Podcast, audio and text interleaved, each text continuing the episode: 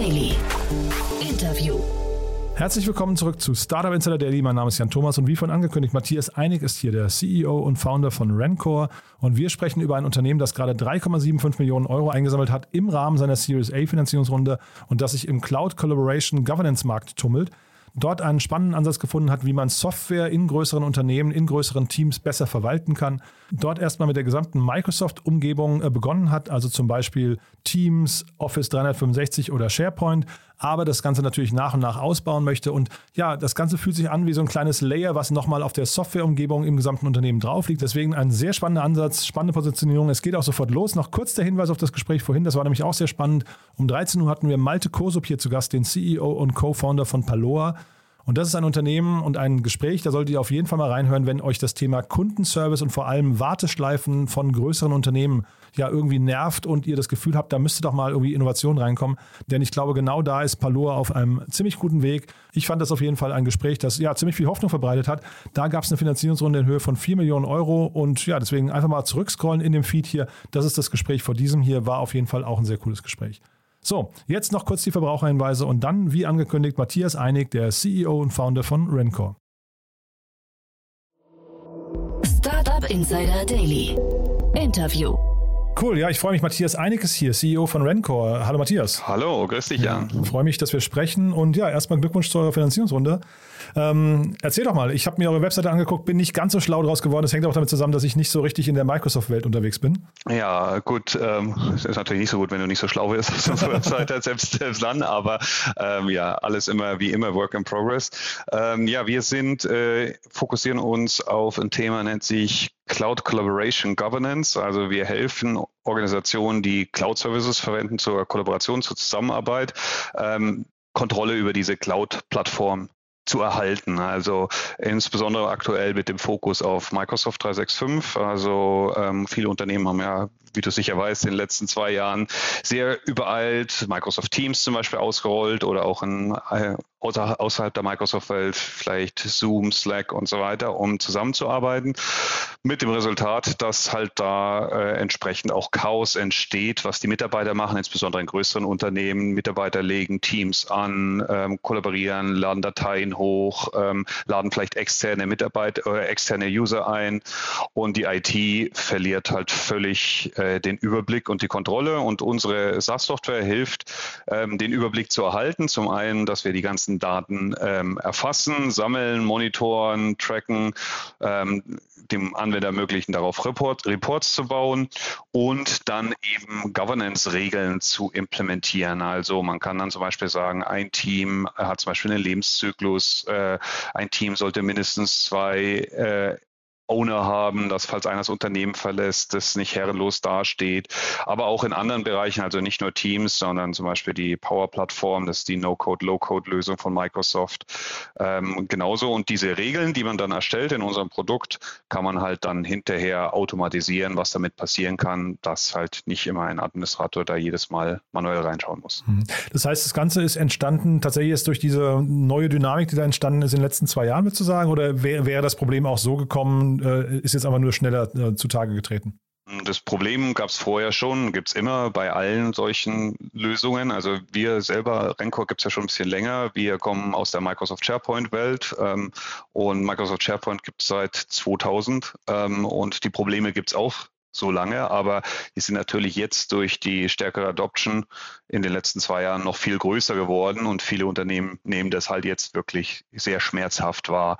Ähm, wir haben mit dem Produkt schon viel früher angefangen zu entwickeln und haben das Problem auch schon früher erkannt, aber das Ganze hat sich natürlich jetzt massiv beschleunigt in den letzten zwei Jahren.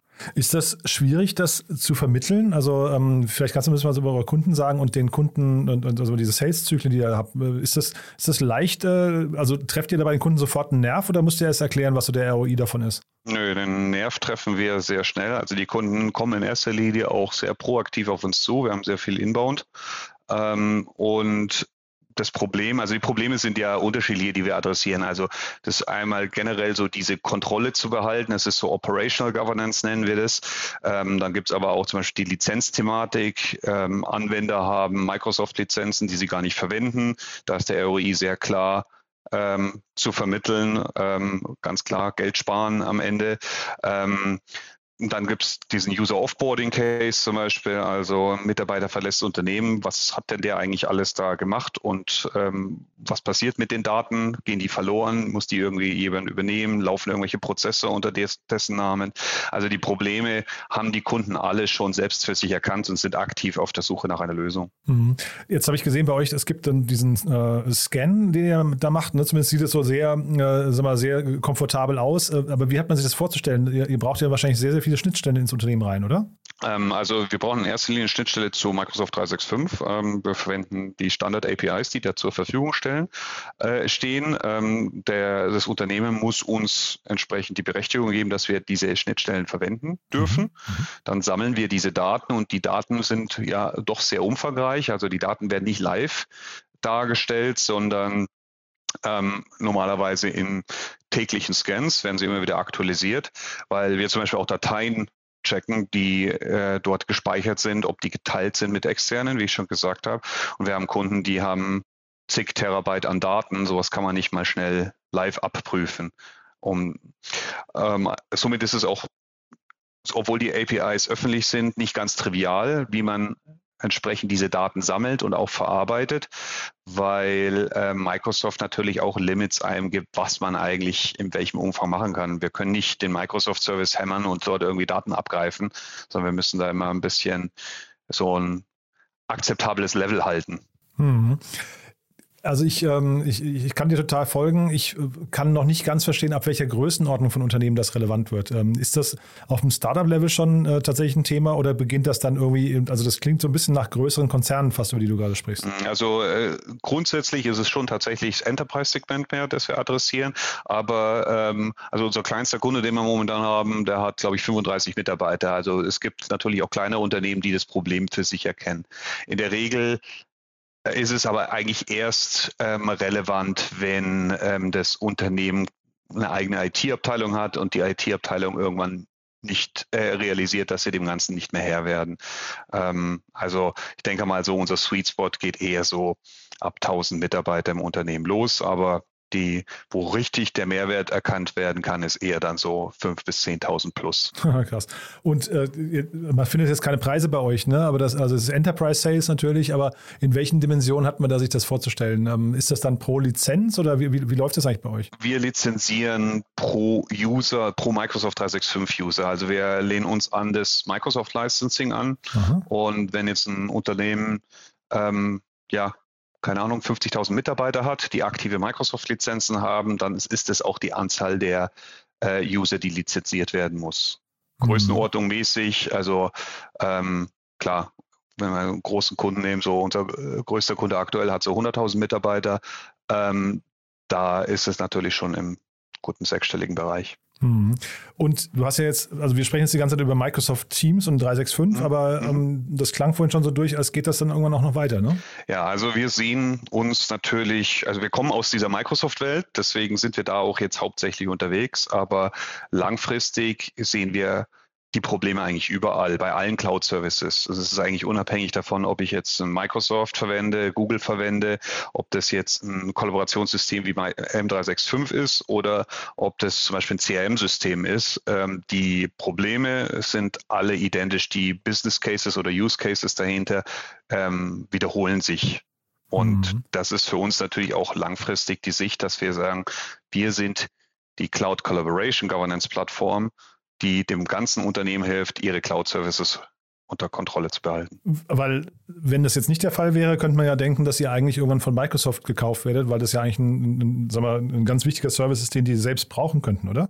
Ähm, gut, wenn Microsoft ein Angebot machen will, dann können wir drüber reden, aber ähm, äh, aber ja, ich meine, grundsätzlich ähm, ist es natürlich, wenn wir, wir reiten natürlich auf dem Erfolg von ähm, Microsoft. Und klar, Microsoft hat natürlich da auch Interesse daran, aber manche Sachen sind auch konträr dem Interesse von Microsoft. Also wir, wenn wir helfen, dem Kunden Lizenzen zu optimieren, ähm, dann ist es natürlich vielleicht nicht unbedingt aus Sicht von Microsoft relevant.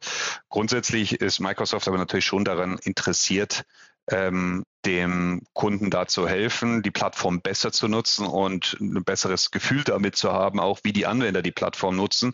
Also besteht da sicher ähm, ja, eine gute Synergie. Mhm, cool. Jetzt reden wir über, vor dem Hintergrund einer Finanzierungsrunde. 3,75 Millionen Euro habe ich hier stehen, Series A. Äh, Richtig. Vielleicht kannst du mal ein paar Eckdaten noch zu den Investoren sagen und was ihr mit dem Geld jetzt vorhabt. Ähm, Investoren sind Capdemic Ventures, ist, denke ich, ganz bekannt in der deutschen Investorenszene, sind in einigen äh, SaaS-Startups investiert, ähm, auch sehr erfolgreich. Mhm. Ähm, ja, was machen wir mit dem Geld? Gut, in erster Linie geht es um die Skalierung, unserer Vertrieb, Wachstum ähm, generell in Richtung ähm, ja, Märkte, mehr Märkte erobern, ähm, mehr Footprint zu haben. Wir verkaufen sowohl direkt als auch über Channel, also Partner, Consulting-Partner, Managed Service Provider. Und das, äh, so ein Channel muss natürlich auch aufgebaut werden, unterstützt werden, ähm, um dann die Kunden auch reinzuholen ähm, über diesen Channel und auf der anderen Seite natürlich grundsätzlich Produktinnovation. Also wir haben schon einiges noch geplant, was das Produkt alles in Zukunft noch können soll und da wollen wir natürlich Gas geben, um uns weiter gegen den Wettbewerb auch zu behaupten zu können. Jetzt ist eure Webseite ja schon auf Englisch. Das klingt so durch, als wäre das Thema eigentlich relativ leicht internationalisierbar, oder? Mhm. Ja, wir verkaufen auch jetzt schon bereits international und wir, äh, Renko gibt es ja schon seit neun Jahren fast. Aha, und wir okay. haben vorher ein anderes Produkt gehabt, äh, oder haben wir auch immer noch. Das ist unser Legacy-Produkt und das haben wir äh, auch weltweit immer verkauft. Also wir haben damals schon ja, bis vor zwei Jahren 40 Prozent unseres Umsatzes in Nordamerika gemacht, von Deutschland aus, ohne eine Salesforce in den USA zu haben. Und ähm, das planen wir mit dem Produkt genauso. Worauf führst du das zurück? Weil das ist ja jetzt relativ ungewöhnlich, ne? dass man ohne Salesforce vor Ort dann irgendwie 40 Prozent im Ausland oder in, in Nordamerika macht. Das höre ich eigentlich nie, muss ich sagen. Ja? Ja, es hat bei uns funktioniert. Also wir haben ähm, gut mit unserem alten Produkt war mal sehr, das war ein sehr Nischenprodukt. Ähm, es gab nicht wirklich andere Anbieter, die nur ansatzweise das gemacht haben, was wir gemacht haben. Ähm, und somit war die Wahl da sehr gering und entsprechend haben wir dann auch ähm, große US-Unternehmen gewonnen. Also wir, mit dem alten Produkt haben wir auch, keine Ahnung, Chrysler, Department of Defense, ähm, Boeing und so weiter, verschiedene wirklich große Fortune 500 gewonnen, auch ohne eine Sales-Präsenz dort zu haben. Ähm, ob wir das replizieren können mit dem Produkt, wird sich zeigen. Ähm, aber grundsätzlich haben wir halt auch gelernt über die vielen Jahre, dass es halt schon geht, ähm, insbesondere jetzt auch in den letzten zwei Jahren, wo es einfach völlig normal ist, dass man ähm, den Vertrieb, die Demos und so weiter alles remote macht. Jeder sitzt mhm. in seinem Homeoffice. Ähm, den Amerikanern oder den ist es letztendlich dann auch egal. Ähm, es ist in erster Linie nur ja, das Vertrauensverhältnis, das sie haben müssen gegenüber einer deutschen Firma. Und das ist sicherlich kein Schaden, eine deutsche Firma zu sein. Hm. Das wollte ich gerade mal fragen. Deutsche Firma, Vertrauensverhältnis. Ähm, ist das Thema Datenschutz bei euch da, äh, ist das relevant oder ist das eigentlich, äh, also, weil ihr, ihr geht ja über eine API, es könnte ja sein, ihr seht sehr viel sensible Daten, oder? Ja, also ich, ich denke, es gibt ziemlich wenige Unternehmen, bei denen Datenschutz nicht relevant ist mehr. Ähm, Datenschutz ist natürlich super kritisch bei uns. Also wir sind äh, natürlich genauso, müssen genauso GDPR-konform und so weiter die ganzen Daten abreifen und in den USA ähm, genauso, obwohl das an sich ein bisschen lockerer ist. Aber wie du richtig sagst, wir haben Zugriff auf businesskritische Daten und der Kunde muss natürlich bereit sein, diese Daten auch äh, uns diesen Zugriff dazu zu geben. Was wir, um das ein bisschen auch zu adressieren und die Angst den Kunden zu nehmen, äh, wir haben unsere Software von vornherein so implementiert, dass er der Kunde im Zweifelsfall auch selber betreiben könnte in seiner Microsoft Azure Umgebung. Also er kann quasi in seiner eigenen Cloud unsere Software installieren, hat dasselbe Feature Set, muss es natürlich selber betreiben, zahlt selber auch die Infrastrukturkosten. Ähm, und das hilft uns enorm beim Kunden das Vertrauen zu gewinnen, dass sie es machen. Am Ende zeigt sich, dass sie eigentlich die meisten trotzdem dann die SaaS-Lösung wählen. Aber in dem Zeitpunkt, wo sie diese Entscheidung treffen, welches Produkt ist das definitiv ein USP, dass wir das auch ermöglichen, dass sie im Zweifelsfall selber betreiben können. Super. Du, das klingt sehr spannend. Dann weiterhin viel Erfolg. Haben wir was Wichtiges vergessen aus deiner Sicht? Ja, um, ähm, we are hiring. Das ist immer das Wichtige. Ja, erzähl mal, wo denn? Ja, eigentlich so ziemlich alle Bereiche, also Sales, Marketing, Produktentwicklung ähm, und auch ja, Betriebsfunktionen, Finance, HR. Also wir sind eigentlich an allen Stellen momentan hiren aktuell. Remote oder, oder alles remote. Wir sind ein Remote-First-Unternehmen. Wir mhm. sind schon seit neun Jahren remote. Ähm, wir sind auch jetzt schon verteilt in sieben Ländern, acht Ländern. Bin mhm. mir gar nicht sicher. Ähm, wir haben zwar ein Office in München, direkt am Hauptbahnhof, aber das Office steht seit zwei Jahren noch weitestgehend leer. Ähm, und ja, ich bin jetzt auch im Homeoffice. Ähm, das ganze Team ist wirklich sehr verteilt. Wir haben das für uns von vornherein so aufgebaut, dass das funktioniert, ähm, dass die Firmenkultur trotzdem rüberkommt. Ähm, und ja, deswegen ist für uns das eher irrelevant, wo jemand ist. Also wir heiern auch nicht nur in Deutschland, sondern remote ganz europaweit. Cool. Ja, dann hoffe ich, es hören die richtigen Leute zu. Ähm, euch auf jeden Fall erstmal viel Erfolg. Klingt super. Und dann würde ich sagen, wir bleiben in Kontakt. Wenn es die nächsten großen News gibt, sag gern Bescheid, ja? Freut mich. Vielen Dank, Jan. Startup Insider Daily. Der tägliche Nachrichtenpodcast der deutschen Startup-Szene.